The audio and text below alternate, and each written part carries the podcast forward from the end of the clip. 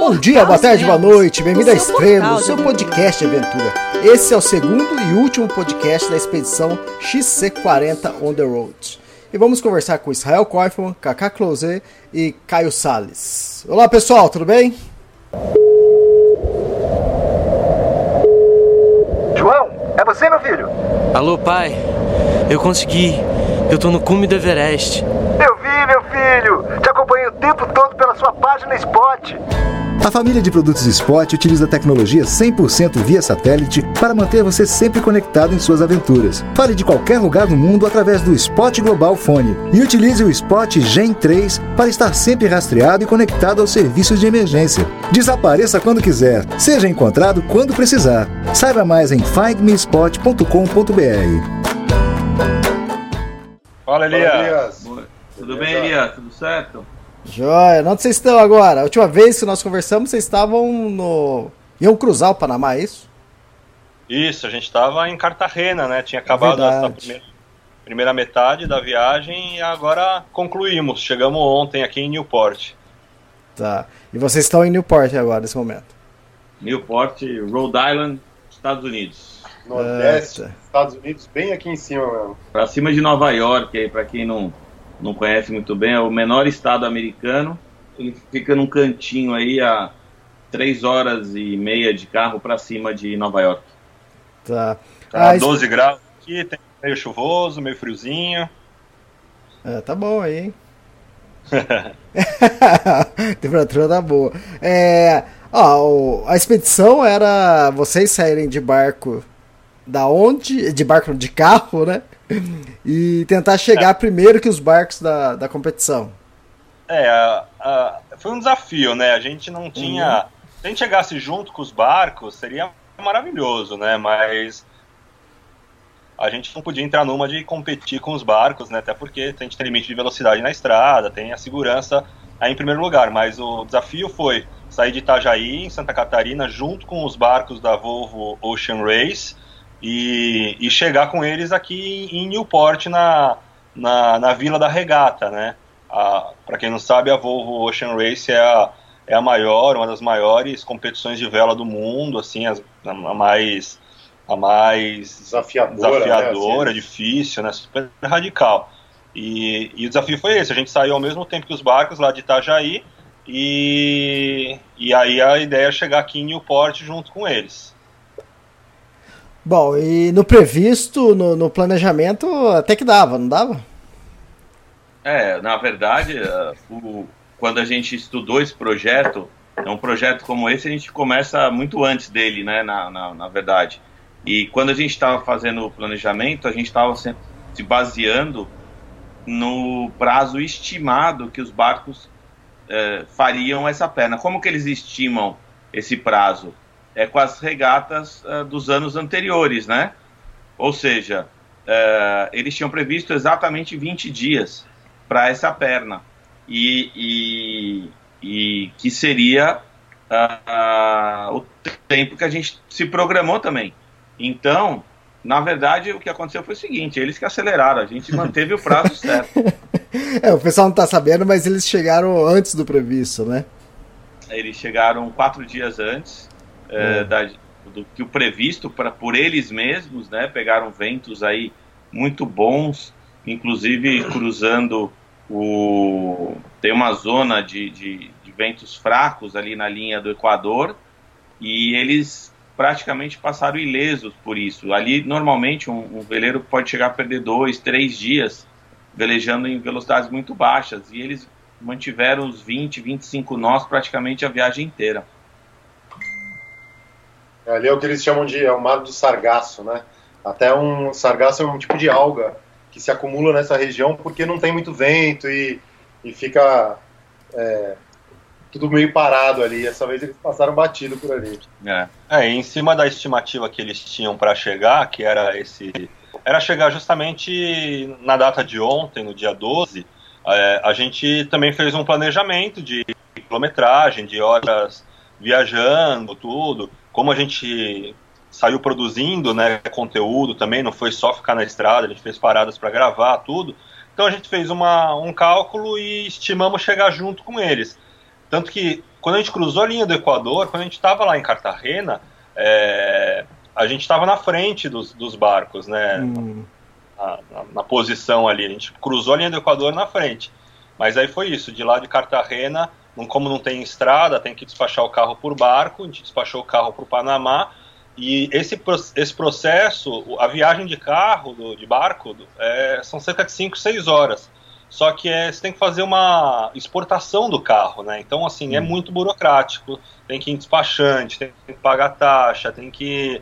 Levar é, o carro no porto com inspeção. É, narcóticos, não e não é colocar o carro lá, despachar e pegar do outro lado, né? Então tem toda. Tudo tem um protocolo, né?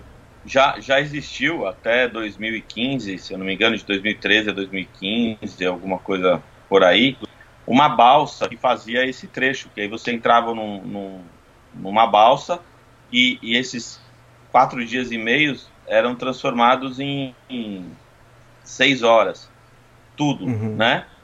É, então, aí, aí a gente teria é, com certeza tranquilo. chegado tranquilamente juntos. Até porque, na verdade, a gente é, a gente chegou um dia antes, né? Com... A, é, gente a gente chegou um dia antes. A gente, a gente parou, parou, aqui do lado 100 milhas antes aqui da, da, da, de Newport, porque a gente chegou de noite.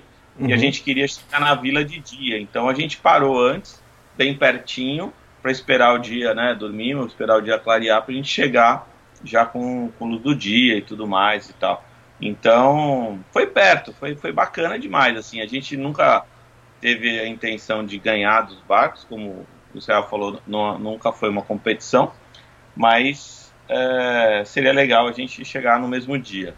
É, a gente pode dizer que, o, que os barcos pegaram ventos a favor e vocês pegaram ventos contra no, na América Central? Olha, a gente pegou muita coisa contra, viu, Elias? é, não, são, não são bem ventos, mas. É, a começar pela retirada do carro lá em, em Colón, na, no porto do Panamá, é, assim, a gente tinha estimado tirar o carro um dia antes do que foi, era numa quinta-feira, ficou para sexta. Cara, aí sexta-feira a mulher falou: olha, só segunda. Cara, assim, a gente faltou ficar de joelho ali, cara, rezar, meu, pedir, mostrar foto da família, sabe? A gente fez de tudo, cara, de tudo. E uh, a gente tem, tem um, um GPS no carro e a gente conseguia ver a posição dele, a gente viu que ele já estava fora do barco, que estava no pátio, que, cara, era assim, alguém ajudar a gente a assinar um papel e pegar o carro. É, o que uhum. eles falavam é que eles só podiam emitir um documento lá da carga do navio depois que o navio tivesse totalmente descarregado, e tinha tido um atraso nisso. A gente sabia que o nosso carro já tinha saído, o XC40 já estava lá no pátio do porto, mas eles não podiam liberar enquanto não tirasse todo o resto da carga do navio. 5 mil carros, sei lá. E o problema é que, é, para o azar nosso, chegaram dois navios de carro juntos, no mesmo, na mesma manhã. E, e a equipe do porto que descarrega é a mesma. É, uhum. Então, isso atrasou mais de 24 horas a, a, o descarregamento do, desse navio. E aí era uma sexta-feira, o pessoal não trabalhava no fim de semana, queria que a gente ficasse até segunda. Mas no fim deu tudo certo, a gente como pediu lá, ela teve um momento de, de caridade com a gente, falou, cara, eu vou ver o que eu posso fazer. Saiu, voltou e conseguiu liberar o carro, foi um dia inteiro, a gente saiu na sexta-feira, fim de tarde, de lá de é. Colom. O previsto era a gente sair na quinta, e a gente acabou saindo na sexta tarde, né? Então, aí, aí foi um dia inteiro já que... É, mas aí, mesmo nesse dia, a gente conseguiu andar bem no Panamá, já atravessamos para Costa Rica durante a noite, e dormiu já a primeira noite na Costa Rica, né, da viagem pela América Central. É, a gente estava desesperado para cair na estrada, porque imagina, a gente foi numa batida fortíssima até Cartagena, e aí, um, de repente fica quatro dias, cinco dias parado, né, no hotel, sem fazer nada, assim, né, tipo, a gente estava desesperado, desesperado, vendo os barcos também já pegando esse vento, vento mais forte aí depois da linha do Equador, e aí a gente assumiu o carro aí na sexta-feira, acho que era cinco da tarde, sei lá, e tocamos direto até, até a fronteira com, com a Costa Rica. A gente sabia que a América Central é curta, seria, em teoria, poucos quilômetros, né, em comparação com a América do Sul, só que a gente sabia que ia ter dor de cabeça porque... Muita fronteira. Né? É, muita Muito fronteira. burocrático também, né? A gente, nesse dia, lembrando aqui, é, a gente deu até um, um pouco de sorte, porque a gente não sabia e a fronteira fechava às 11 horas. Às 11 horas. A gente chegou 10 e meia e para fazer o trâmite de saída do Panamá, uh, a gente não conseguiria fazer o trâmite de entrada na, na, Costa Rica, mas ali também mudou o fuso horário. Então o fuso horário da Costa Rica era uma hora mais cedo. Então a gente conseguiu fazer o trâmite de saída do Panamá e, e ganhamos uma hora para fazer o trâmite de entrada na Costa Rica. Senão a gente ia ter que dormir ali na, na no hotelzinho na fronteira. Ah, a gente chegou mais um susto, né? Nessa primeira fronteira da América Central, é, mais uma vez encheram o nosso saco com o negócio da, da febre amarela, né? Todo mundo tem hum. vacina e a carteira da febre amarela, só que a carteira de vacinação do Kaká, ela é diferente da, da minha e do Caio. E aí, só que tá escrito lá, vaci, é, vacinado contra a febre amarela. Cara, e a mulher lá não tava aceitando, cara, de jeito nenhum. E aí foi mó negociação lá também. Ela, ela falava que a minha vacina já, já minha carteira tem mais de 10 anos. Hum. Só que pela, pela nova, nova diretriz da, da OMS, na Organização Mundial de Saúde, é, vacina de febre amarela é dose única. Exatamente. Então não tem vencimento mais. E eu não posso tomar mais uma dose, porque na verdade eu já tinha tomado duas. Seria uma terceira dose. Então quando eu fui fazer isso no, no posto de saúde do Brasil, ele, o cara falou, não, não, não tem, você não pode tomar mais, chega, tá bom demais já. e, e aí a mulher não. Aí ela fez um papel. Ela deu um visto de trânsito. Um visto né? de em trânsito, horas, que a gente, tinha 12 horas para sair da Costa Rica. eu, né? Na é. verdade, porque a minha vacina estava vencida, vamos dizer assim. E não deixou o Kaká dirigir. Ela falou: ó, você pode entrar, só que você tem 12 horas para sair, você não pode dirigir o carro. Então, Ué. Eu, eu, e o Caio fizemos né, no, no nosso nome a entrada do carro. E assim, né? Falou, pô, beleza, né? Voltamos pra, pra emoção, né? Vamos viajar com emoção de novo. Temos 12 horas pra cruzar a Costa Rica. O Kaká que o diga, né? É, muita gente... emoção, né? A gente conseguiu parar para dormir ainda, dar uma descansadinha, num lugar bem bonito, Ponta Balena. É. E saiu cedinho no outro dia, cruzamos a fronteira, ainda fizemos umas imagenzinhas na Costa Rica. É, com dor no coração, né? Sair da Costa Rica sem aproveitar um pouco mais, mas também a gente estava com outro objetivo. É, a Costa Rica é um país maravilhoso. Só assim, que daí na saída da Costa Rica é aí que entra a emoção de verdade, né? A gente hum. saiu tranquilo da Costa Rica e chegou no próximo país que era Nicarágua. E aí. Nossa, Elias, você não tem noção, cara. Da... Aí pode começar outro podcast. É. Nossa, cara, chegamos na Nicarágua. Bom, primeiro que esses países da América Central têm um, tem um esquema na, na, nas fronteiras que eu não tinha visto na América do Sul e em nenhum outro lugar. É, cara, você chega perto, já vem, chegam uns 5, 6 caras assim que são tramitadores, né? Eles, eles hum. se, se, chamam de tramitadores, que são um, um, tipo de uns despachantes que, que, que querem agilizar a tua vida. Mas, cara, são uns enganadores, né, cara, na real. Porque, só que assim, eles colam. Parece parece guardador de carro, sabe? Chega assim, Sim. vem, vem. Só que vem seis de uma vez na janela do vidro. Um bolo de dinheiro na mão para fazer câmbio, é. pra trocar. E aí você fica assim, meio intimidado, né? Você fala assim, pô, será que o cara vai me botar na boa, na ruim? Será que. Putz, é. E assim, você não tem, não tem muito como evitar esse sistema, cara. Porque o sistema ele é feito para você tirar um montão de cópias. Inclusive a gente fez uma brincadeira no começo, mas depois viu que é verdade. Vale mais a pena você viajar com com uma impressora dentro do carro do que com, com um step extra, cara, porque, cara, a quantidade de cópia que a gente teve que fazer é uma brincadeira, não é que dava para adiantar, dava para adiantar alguma parte das cópias, mas chega ali na hora, você faz um documento na hora, aí você vai lá levar numa outra cabine e falar, ah, precisa de cópia disso. Aí você tem que ir fora, fazer uma cópia, pagar outra taxa. Cara, foi um, foi um drama, assim. Só que o pior foi que Cara. Na verdade, quando a gente chegou na Nicarágua, as coisas, é, quando deram um passaporte e tal, é, e perguntaram a, a profissão, é, quando o Israel e o Caio falaram que eram jornalistas, aí o cara começou a fazer umas perguntas, assim, mas normal, assim, até então tava, tava normal. Pra onde vocês vão, o que, que vocês vieram fazer aqui, blá blá é, blá blá. O que me chamou a atenção e aí, já... E aí travou, cara. Ele, ele para começar, ele pegou um papel que tinha jogado no lixo, assim, um papel meio amassado, uma caneta. Papel é, de pão. É, é um, tipo um papel de pão e foi anotando, assim, tudo que a gente falava ele ia anotando. Ah, XC40 on the road, jornalista, quem é o piloto? Aí uma, uma, é. uma riscava, assim, foi fazendo uma anotação à mão, assim, um negócio que eu nunca uhum. vi numa imigração. E nas outras cabines, todo mundo chegava, carimbava e embora. Chegava, carimbava e ia embora. E a gente foi ficando. Aí ele ficando, pegou os passaportes, foi lá pra dentro, aí voltava, aí ia lá pra dentro e os nossos passaportes com eles, assim, foi passando muito tempo nesse. Horas. E o. Daí um dos caras falaram, um desses tramitadores que tinham colado na gente ali e estavam juntos, é, falaram, ah, porque vocês são jornalistas, né? Eles não estão gostando que entre jornalistas aqui, então eles ficam fazendo muitas perguntas e tal. E aí a gente começou a entender um pouco do que estava rolando. Só que a gente ficou com os passaportes retidos ali, cara, umas duas, três horas, e sem saber o que estava acontecendo, sabe? Se eles Porque ninguém oficialmente falou nada pra gente, né? É. A gente foi bem tratado e tal, mas assim, cara, o lugar era uma, uma várzea, assim, putz, era, era muito desorganizado, é, com, com, com, com, cheiro de corrupção, assim, sabe, com cheiro de coisa é, aí errada. Começaram, aí começaram a sondar se a gente tinha um drone.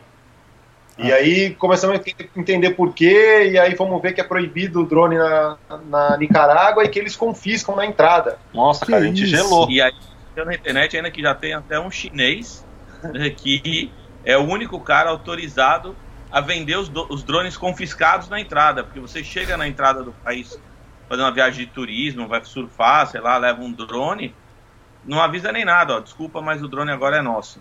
E, é, e ah, é, então... cara, aí a gente fez uma manobra super arriscada. Primeiro que um desses tramitadores, que era um adolescente, assim, ele falou pra gente o negócio do drone, a gente ficou até meio assim de falar que a gente tinha drone, a gente até deu, deu uma de louco lá, assim, falando, mas não, não temos, mas e como que faz para entrar se tem, né? Aí ele falou, olha, cara, o que muita gente faz, você deixa o drone comigo aqui, você passa no raio-x e eu te entrego do lado de lá. Aí eu falei, mano, não, não, nem fudendo que eu vou deixar, vou deixar o drone com esse moleque aí, vai dar um perdido na gente, né? Só que assim, a gente, a gente fez uma, uma loucura, assim, cara, porque não pode entrar drone mesmo e ia ficar lá, cara. E a gente tinha um, tem um, um drone pequeno, tudo. Só que assim, a gente sentiu um negócio tão desorganizado, sabe? O raio-x de um lado, o cara do outro. É, a gente, a gente, passou pelo raio-x e o drone ficou dentro do carro. É. Aí a mulher do raio-x perguntou: vocês têm drone aqui? A gente falou: não, aqui não. Aí a gente não mentiu pra ninguém, entendeu? Sim. A gente não não mentiu. Aí voltava, colocava o drone eh, junto com a mochila é, do com, Eu fiquei com o drone numa mochilinha e aí a hora que chegava alguém perto para perguntar alguma coisa, eu saía de perto para não ouvir a pergunta. É, e sim. aí os caras ficaram procurando, em um momento eu deixei a mochila num canto na, na imigração. Falei, bom, qualquer coisa eu vou ter que largar ela aqui e depois eu vejo para pegar. Porque eu vi que começaram a ficar muito em cima, assim, de. Não sei se alguém chegou toda, a comentar. Toda hora que viam mexia numa mala, tem drone aqui dentro? Não, aí dentro não. E assim ia, entendeu? É. Mas sabe o que, é o pior? A gente, óbvio, ninguém quer perder nenhum equipamento, né? Só que o, o negócio que a gente sabia que ia passar por muitos lugares muito legais e a gente só tava preocupado em fazer as imagens, né? Ah, perdeu o drone, paciência, cara. Ninguém quer, mas, cara, depois recupera.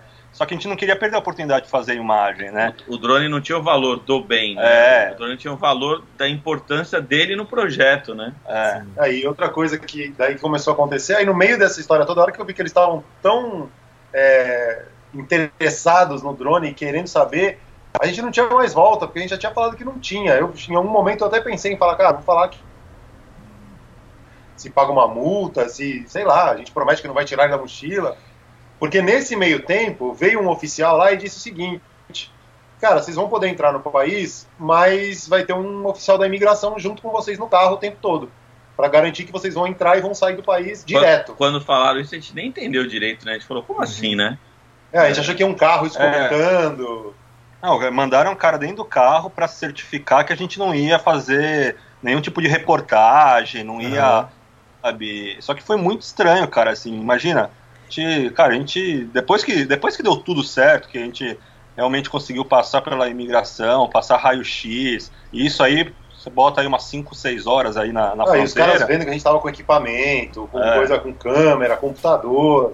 Aí fala que vai botar um cara dentro do carro para acompanhar a gente. Cara, e não é fronteira, né? Aquelas fronteiras, meu, que, sei lá, dá medo, né, cara? É um negócio feio, sujo, fedorento, com gente suspeita. Chamam a gente numa salinha da polícia, me chamaram primeiro, eu contei a história, aí me tiraram da sala, falaram, agora eu quero ver a história do, do seu amigo, entrou para ver se era a mesma história. Sabe assim, tipo, uma, uma situação que você, você fala, meu, não tá legal isso aqui, é, assim, não... E aí, assim, falaram, ó, vocês podem entrar, tudo, mas isso aí, eu te falei, 5, 6 horas, cara, a gente tomando essa canseira aí. E só preocupado, né, pô, per já perdemos quatro dias lá no, no Panamá, agora mais seis horas aqui, né? A gente só queria cumprir o objetivo. E, e, e, e a travessia do país é curta, né? A Nicarágua é uma travessia de 50 quilômetros. É, menos de 400 quilômetros. Então a gente, no tempo todo que a gente ficou discutindo na fronteira, se eles tivessem deixado a gente entrar na primeira hora, antes de terminar a discussão, a gente já tinha saído do país. Verdade. Mas aí colocaram esse oficial e a gente estava tão na, na, adrenalina também, na fissura de sair logo, de pô, entregar o cara do outro lado do, do, do, país e ir embora, que a gente nem parou, cara. Assim, né? A gente nem queria correr o risco também de dar, dar alguma merda, sei lá. E aí a gente fez umas imagens de dentro do carro mesmo, uma pena, porque a gente passou na frente de, de um vulcão super bonito, tudo, mas, cara, a gente queria pegar a estrada. E aí foi isso, assim, que a gente passou apertado ali, cara, porque a gente, cara, o cara sumiu com o nosso passaporte sem dar satisfação. Não, é jornalista, aí, cara, pegava o nosso nome, o nome do projeto, ia, voltava, desaparecia, fez duas, três inspeções no carro, interrogatório. Falou, meu, tá no fim do mundo aqui, cara. Uhum. Aí, mas enfim, deu tudo certo. Uma fila de caminhão monstruosa é. para entrar no país, né? Por causa de uma máquina de raio-x é. super moderna que acho que algum país envolvido deve ter dado para eles, né, de presente. Então, os caras estavam usando lá, demorava mais ou menos uns 10, 15 minutos cada caminhão para passar nesse raio-x. A gente teve que passar com o carro nele. Ah, imagina que tinham mais de 100 caminhões na fila. Nossa.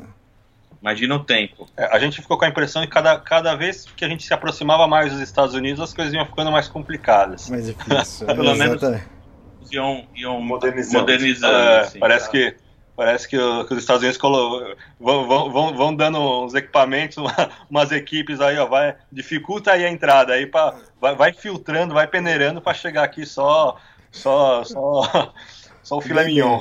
É. E, e Honduras foi mais fácil?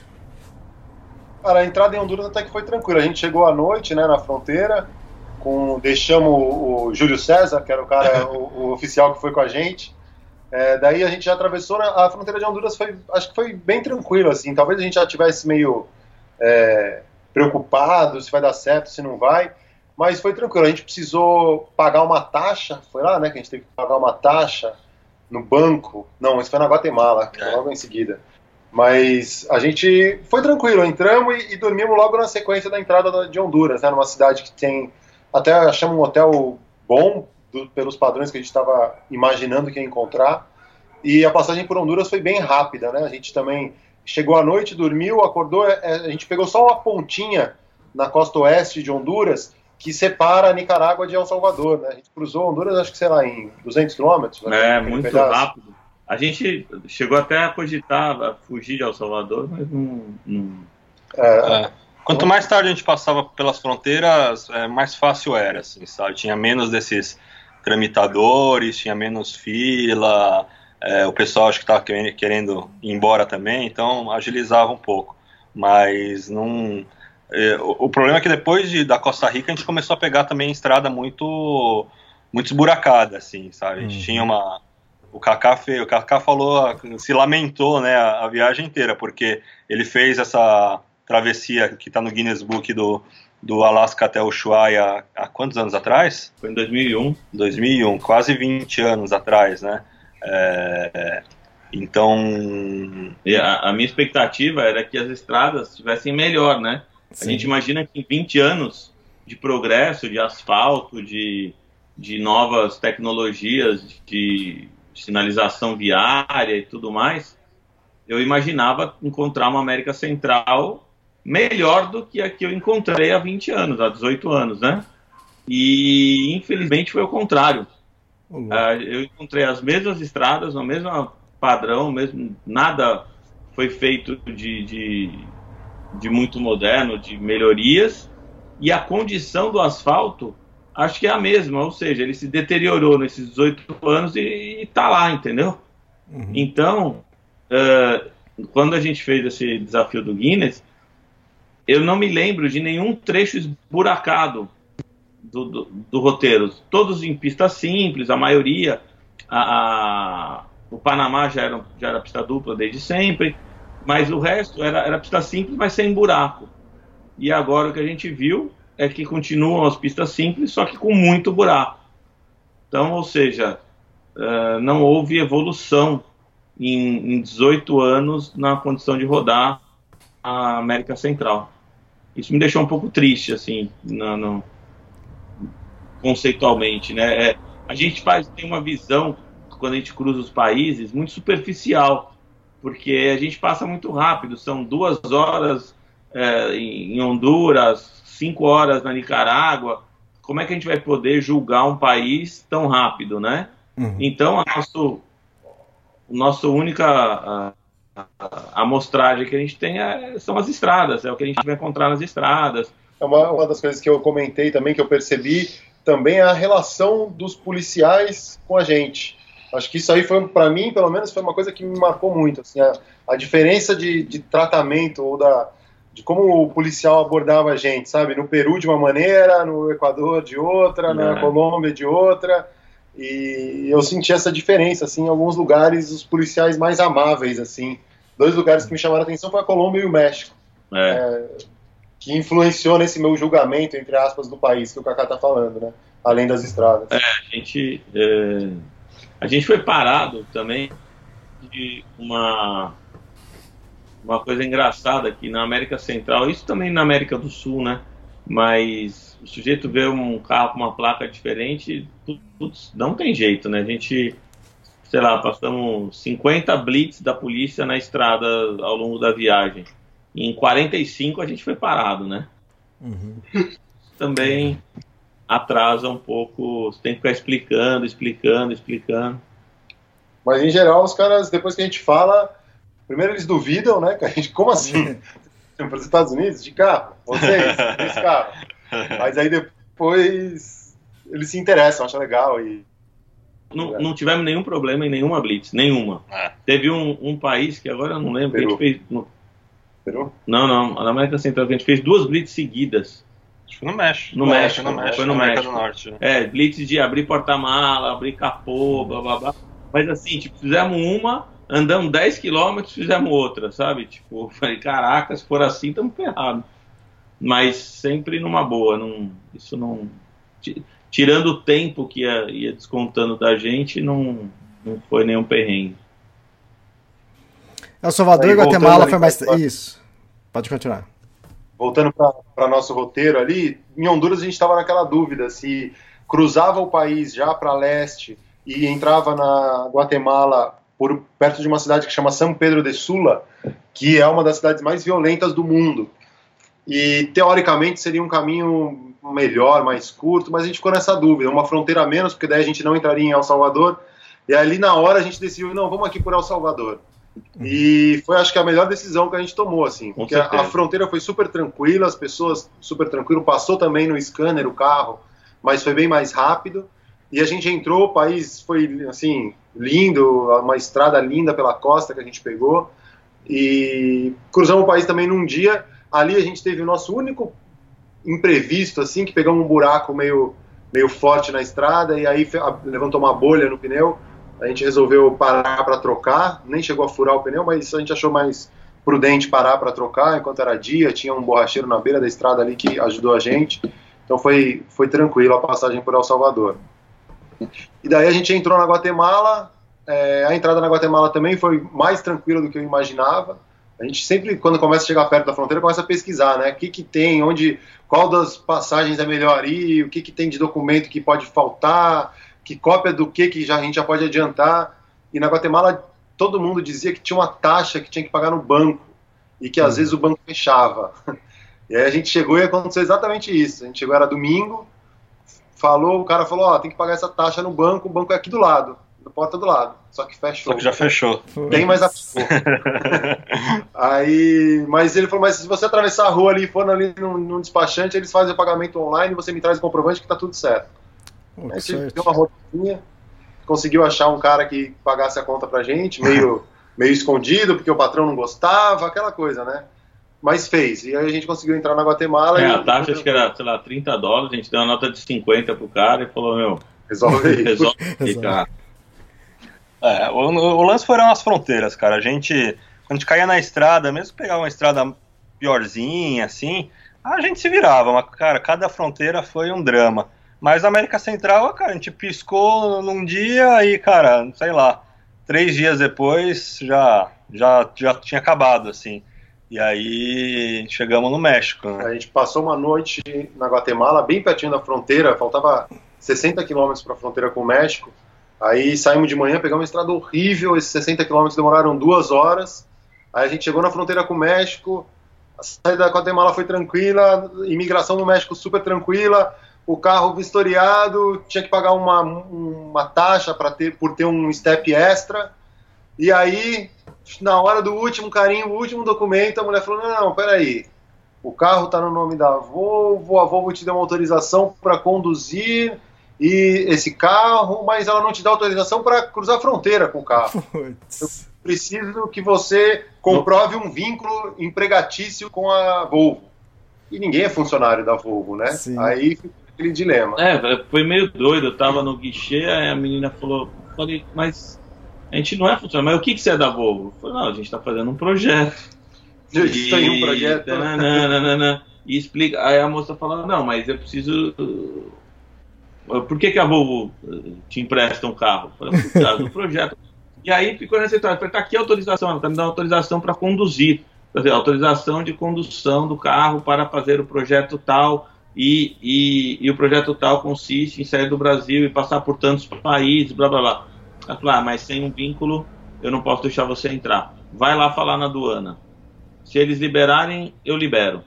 Aí chegamos na aduana, explicamos. Ela falou, bom, isso é um problema do, do, do Banze, Ban, Banército, né? que é o Banco do Exército. Hum. Se ele liberar, eu libero. E aí ficou nesse empurra-empurra, sem ninguém querer botar na reta, entendeu? Uhum. E o papel, é, como é que daria uma autorização para a gente conduzir o veículo e, e não para cruzar a fronteira, sendo que o projeto é, é de um caminho que você cruza 14 países, né? E, e ficou uma, uma doideira dessa. É, ah, daí chegou num ponto ela falou, não, mas. Porque daí a gente tinha uma outra carta explicando pro, com outro. que talvez é, criasse esse vínculo que eles queriam. Só que aí nessa outra carta dizia que a gente estava fazendo a série para Fox Sports. Uhum. E aí ela falou: Ah, mas então vocês estão indo aqui para fazer um documentário, é diferente. É outra relação. Então vocês têm que fazer uma importação do carro, a gente não faz nessa fronteira. Você tem que ir na outra cidade que fica aqui 60 km para o sul, ali eles têm um despachante que faz. Ligou para o despachante na hora para saber se estava aberto o escritório e tal. A gente falou, não, mas a gente não tá. A gente precisa chegar com esse carro lá. A expedição é chegar com o carro em Newport. A gente não vai. Se você falar que a gente não pode filmar nada dentro do país, a gente não filma, a gente passa direto. Não, mas não sei o que, ficou aquela enrolação aí. A sensação que a gente teve foi que a gente caiu na malha fina, sabe? Sabe quando cai na malha fina de renda? Caímos na malha fina. Os caras estavam tentando achar pelo em ovo. É, a gente se deu conta que falar que a gente estava num projeto é, produzindo conteúdo, falar que é jornalista já não estava sendo muito legal, porque se configurava em trabalho, precisava de uma permissão diferente, de um visto disso, de não sei o quê. Só que, cara, aí no México, a gente, cara, outra vez, né? Choramos, os três tentando convencer o pessoal. Nós tivemos que, que acionar a Volvo do Brasil, que ela não queria, porque ela, queria um, um, O documento tinha que ser original. E a hum. Volvo do Brasil criou um documento dando esse vínculo que eles queriam, né, do, do da Volvo com a gente, com, com, o nosso projeto e tudo, mas eles queriam o original. Ela mandou por e-mail, aí a gente teve que imprimir na cidade. É, mandar o crachado. Mandar. Aí de quem assinou. A sensação que a gente teve, assim, mais doida de tudo, é que uh, no final da história toda eles pediram o crachá de quem assinou o projeto e blá blá blá. E o Israel e o Caio tinham o crachá de credencial para entrar na Volvo Ocean Race de Itajaí. Credencial de credencial de, de nada, de assim, nada. Não vale nada. Cara, e a sensação que a gente teve é que isso aí que meio que. É, a hora que eu mostrei a credencial para ela, depois ela tá aqui, meu nome num, num, num crachazinho com o logo da Volvo ela pegou e falou: Não, me dá isso aqui, deixa eu ver. E a mulher, a Maria, né? A gente também ficou conversando. ela não parecia estar mal intencionada, né? Ela pegava a lei e tinha um código e ficava lendo e tentando procurar uma maneira de justificar uma autorização que porventura ela viesse assinar. É, e no final ela teve que assinar a autorização assinar. e explicar por quê. Então, ela tinha medo de estar tá fazendo alguma coisa e depois ser punida por isso, porque, pelo que a gente entendeu, a, a o pessoal da aduana que cuida, da, vamos dizer assim, da passagem das, das cargas e das, das pessoas para o país, eles não são muito amigos do pessoal do Banrército, que é o Bata, entendeu? E, Sim. Então, assim, isso aí foram sete horas, né? Ali sete parado. parado. Um, olha, um, um, ali realmente foi perda de tempo, assim. É, e a gente tinha uma coisa também, o México, Israel veio a viagem inteira lendo uma história de dois ciclistas, né, que foram assassinados em Chiapas. Isso. México, de que, que, todos os policiais falavam pra gente não dirigir à noite, cara. Falaram, ó, hum. a estrada é boa, tudo, mas não dirige à noite porque realmente é perigoso. E, cara, essa história, não sei se você chegou a acompanhar desses dois cicloviajantes europeus, é assim, é de, de terror, cara. E assim, pô, cara, eu fiquei super sensibilizado com isso aí. E, e assim, o México ele tem essa reputação de ser um lugar muito perigoso, mas é um, perigo, um perigoso assim que os caras, meu, não matam e esconde o corpo e não, nunca mais acha, assim, sabe? São meio sanguinários mesmo. Então a gente ah, viajou. Essa fronteira com o México foi, acho que, a que mais nos esgotou, assim, sabe? Porque, cara. E tava no final, né? Era a penúltima. Tá no final, estamos chegando já e pô, estamos cansados, né? E é uma, é uma guerra de nervos, assim, tem que ter muita paciência. Então, assim, a gente a gente entrou no México mais uma vez, tipo, putz, cara, o país acho que é fenomenal, né? Tudo, assim, vamos, vamos cruzar. Vamos cruzar e vamos. E depois de tanto perrengue em fronteira, a gente falou, cara, vamos para os Estados Unidos e vamos ser muito cauteloso com o que a gente vai falar, né? Porque, cara, imagina, chega ali no último país e, e não deixa a gente entrar, né, cara? Uhum. Então, a gente fez o México aí, acho que em um dia, um dia e meio, né? Dois dias, dois né? A gente passou duas, dois, duas noites no México, uma em Tuxpan Gutiérrez e a outra já mais pro norte, em Tampico. O... Era assim, engraçado, não, agora é engraçado, né? Mas tipo, em Chiapas, que a gente estava preocupado por causa desse caso aí do ciclo viajantes, a gente parava e perguntava para a polícia, para o exército, né? Porque a gente foi parado em várias blitz, em todas a gente perguntava.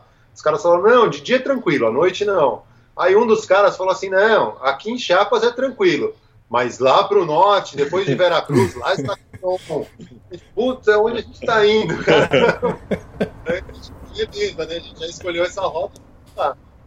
E aí a gente foi, é, parou em Tampico, que é uma cidade relativamente grande também, já numa estradinha mais esburacada, pista simples, passando em vários lugares mais desertos. A gente falou, bom, vamos até escurecer, escureceu e a gente para. Chegamos lá, paramos nessa noite e para continuar no dia seguinte. É, a real é que assim, tem muitos lugares perigosos? Tem. Só que com o planejamento, você se mantendo na, na rodovia principal é, e já no caminho vendo lugares para parar, pelo Booking, por exemplo, e né, pegar um hotel que não, você não precisa entrar muito na cidade, porque às vezes você chega à meia-noite e, pô, às vezes tem que entrar um monte de ruazinha, quebrada, você não sabe como que é, e você, se, você vai mal, né? Então, se já começar a se planejar bem, porque, putz, cara, só se der um problema no carro no meio da noite, no, na estrada, e você der o azar de estar num lugar perigoso, pode acontecer alguma coisa. Mas enquanto você estiver rodando numa autopista, numa estrada na Pan-Americana e da vida, não, não acontece nada, cara.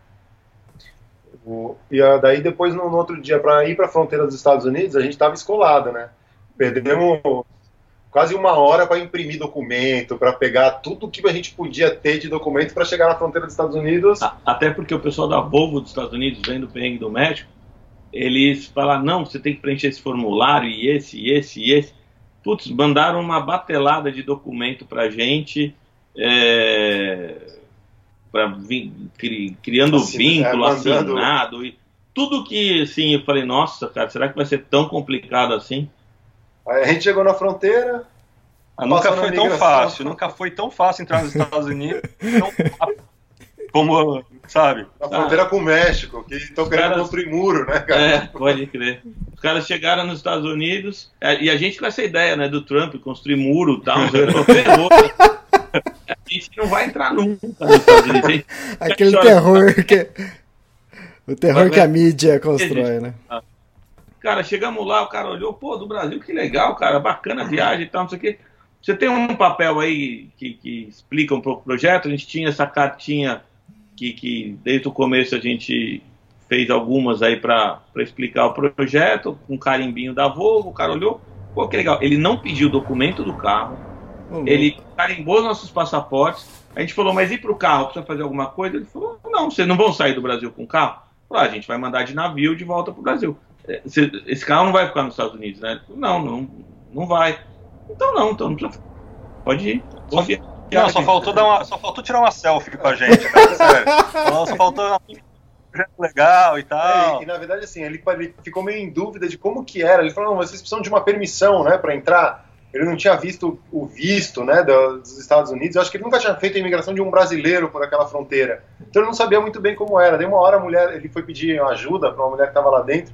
Eu só falou, não, eles têm visto, é só carimbar. Aí ele falou, bom, então é só carimbar. Ele foi, carimbou, mas tchau, fez. Aí não tinha ninguém, não tinha nenhum carro, nenhuma pessoa na nossa frente.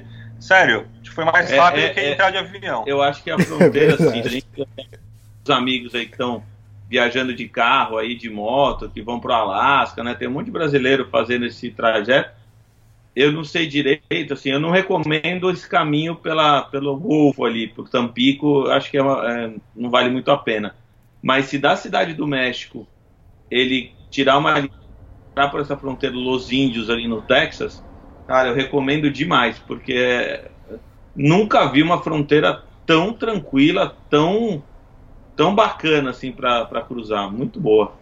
Nossa, foi demais mesmo. A gente quase subiu o drone lá e tudo. é, pra comemorar, né? Aí vai preso de uma vez, já vai com a Não, mas aí foi a primeira, acho que assim, né, nessa reta final, a gente mesmo, né?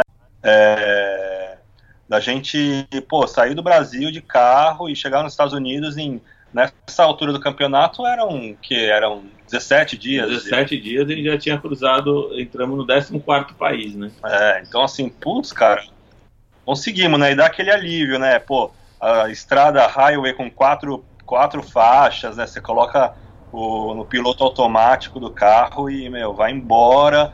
É, cara, você anda na média de 100 km por hora, não para a estrada. Então, assim, pô, o negócio começou a render muito, assim, a gente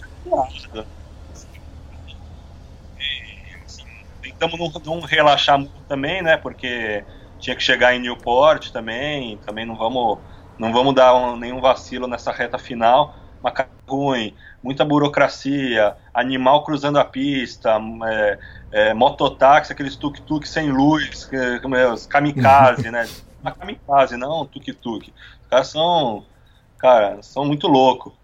Então, assim, chegamos até aqui, né? Agora, pô, tava o quê? 3 quilômetros, assim, mais ou menos? 3.500, mais ou é, menos. Né? Até Newport. Daí a gente ainda gastou um tempinho para procurar seguro, procurar pedágio, ticket de pedágio, para ficar tudo em ordem. Não dá nenhuma sopa para azar, né? Mas aí no fim foi. Aí é quase que uma reta só, né, Estados Unidos. Cara, e a gente não pegou uma blitz, não pegamos Nossa. nenhum pedágio. A gente, a gente do Texas até. Um pedágio, na ponte. Nenhum. É, é, um, é, um pedágio, cara. De, de, de, do Texas até Rhode Island. Um pedágio em E o pedágio foi a 10 quilômetros antes de chegar no ponto final, que é, é a ponte aqui. Não, assim, a gente ficou, cara entrar nos Estados Unidos dessa forma, sem burocracia, sem ninguém encher o saco, sem papel, sem nada, cara, sem fazer cópia, sem um questionamento, sem nenhuma dor de cabeça e, e foi, pô, foi, foi muito legal. E aí a viagem rendeu, a gente dormiu.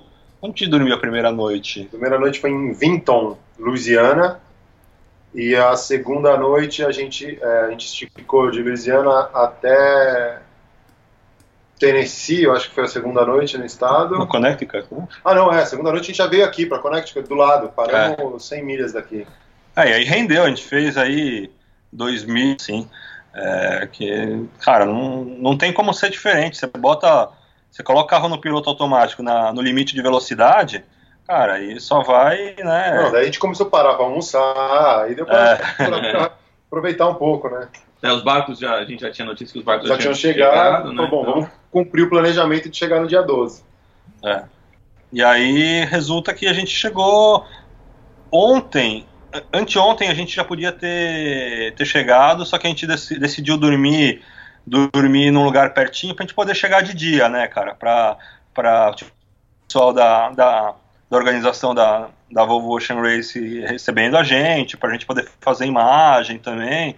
É, então a gente dormiu uns 200 quilômetros mais ou menos do, de, de Newport. E, e, ontem de manhã a gente chegou. E aí, cara, aí foi muito emocionante, Elias, porque, cara, é um, era um desafio, né? É, mas putz, cara, assim, você se dá conta que você completou ele em segurança, é, que você saiu de Santa Catarina e em 20 dias você cruzou 14 países, mais de quase 17 mil quilômetros, um monte de perrengue. Aí, cara, os americanos são demais, né, cara? Tinha carro de escolta com, com ah, girofone. É, é, Anunciaram fal... no alto-falante, as pessoas batendo palma. É, só faltou tocar o hino, cara. Assim, foi. Não, mas foi emocionante mesmo, cara. Foi uma sensação assim, putz, cara, inesquecível. O pórtico estava montado ainda, é isso? O, todos os barcos já tinham chego ou não? Três viagens, na verdade, que a gente fez, né? Uma na América do Sul, uma na América Central e, e outra e outra nos Estados Unidos. E outra nos Estados Unidos, é. América Central juntando com o México, que, que é mais próximo um do outro do que México com os Estados Unidos, realmente. Então foram assim três viagens numa só, completamente diferentes, assim. Uh, e acho que de tudo isso é o que faz ser, ser bem legal percorrer esse trecho tão diverso, né? Com tanta diversidade, tanta tanta mudança. A gente estava pensando, a gente saiu do Atlântico, deserto do Atacama, nos Andes, descemos para o Pacífico, depois cruzamos os Andes de novo no Equador, aí é, entramos na Colômbia, aí um pouco de floresta, Mar do Caribe, a, a América Central, mais floresta na Costa Rica, Pacífico de novo, aí no México cruzamos para o Atlântico. É, uma coisa que a gente reparou que no México a gente não viu ninguém de sombreiro nem cactos, não tinha nenhum nesse. a gente está muito ligado na Barra Califórnia, naquele, na, no lado né, do Pacífico, a gente cruzou do lado do Atlântico. É bem diferente, com muita plantação de, de, de, de agrícola, né, de grãos, acho que milho, é, também soja, talvez, não, não, sei qual, mas muita plantação.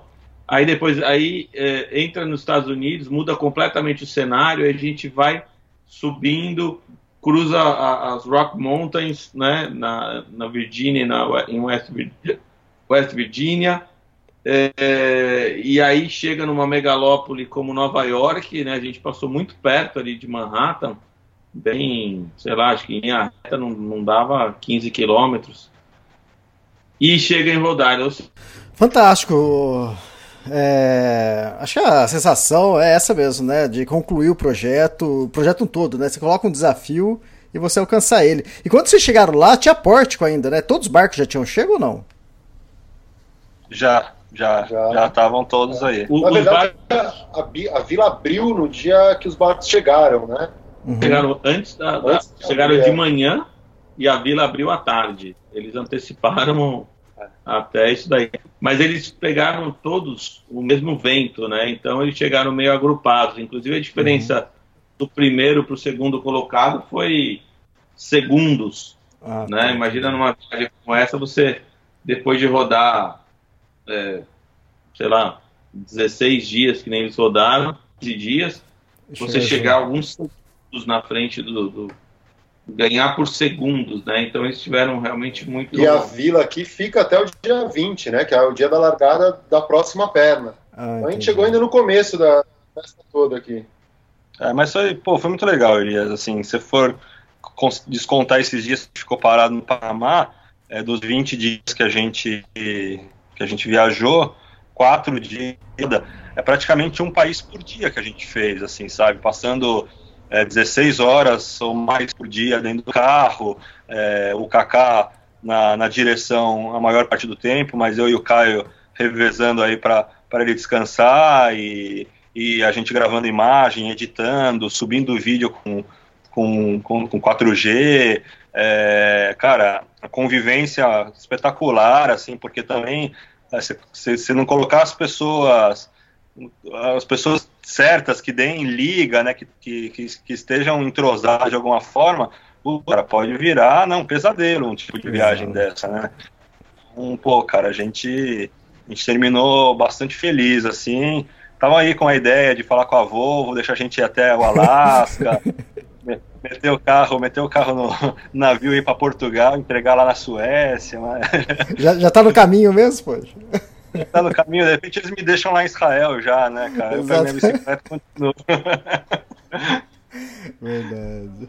Oh, fantástico, parabéns por concluir o projeto e. E que venham outros. E quando isso vai estar na Fox? Vocês, vocês sabem, tem ideia? Já foi, na verdade. Ele tava.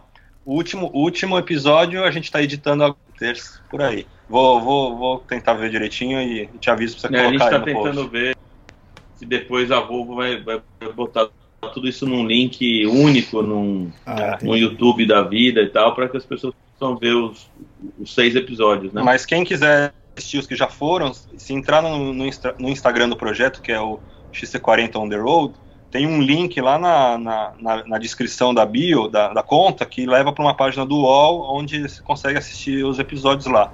Então, são seis episódios, e, mas provavelmente em breve deve ter um, um vídeo final aí contando todo, todo o resumo.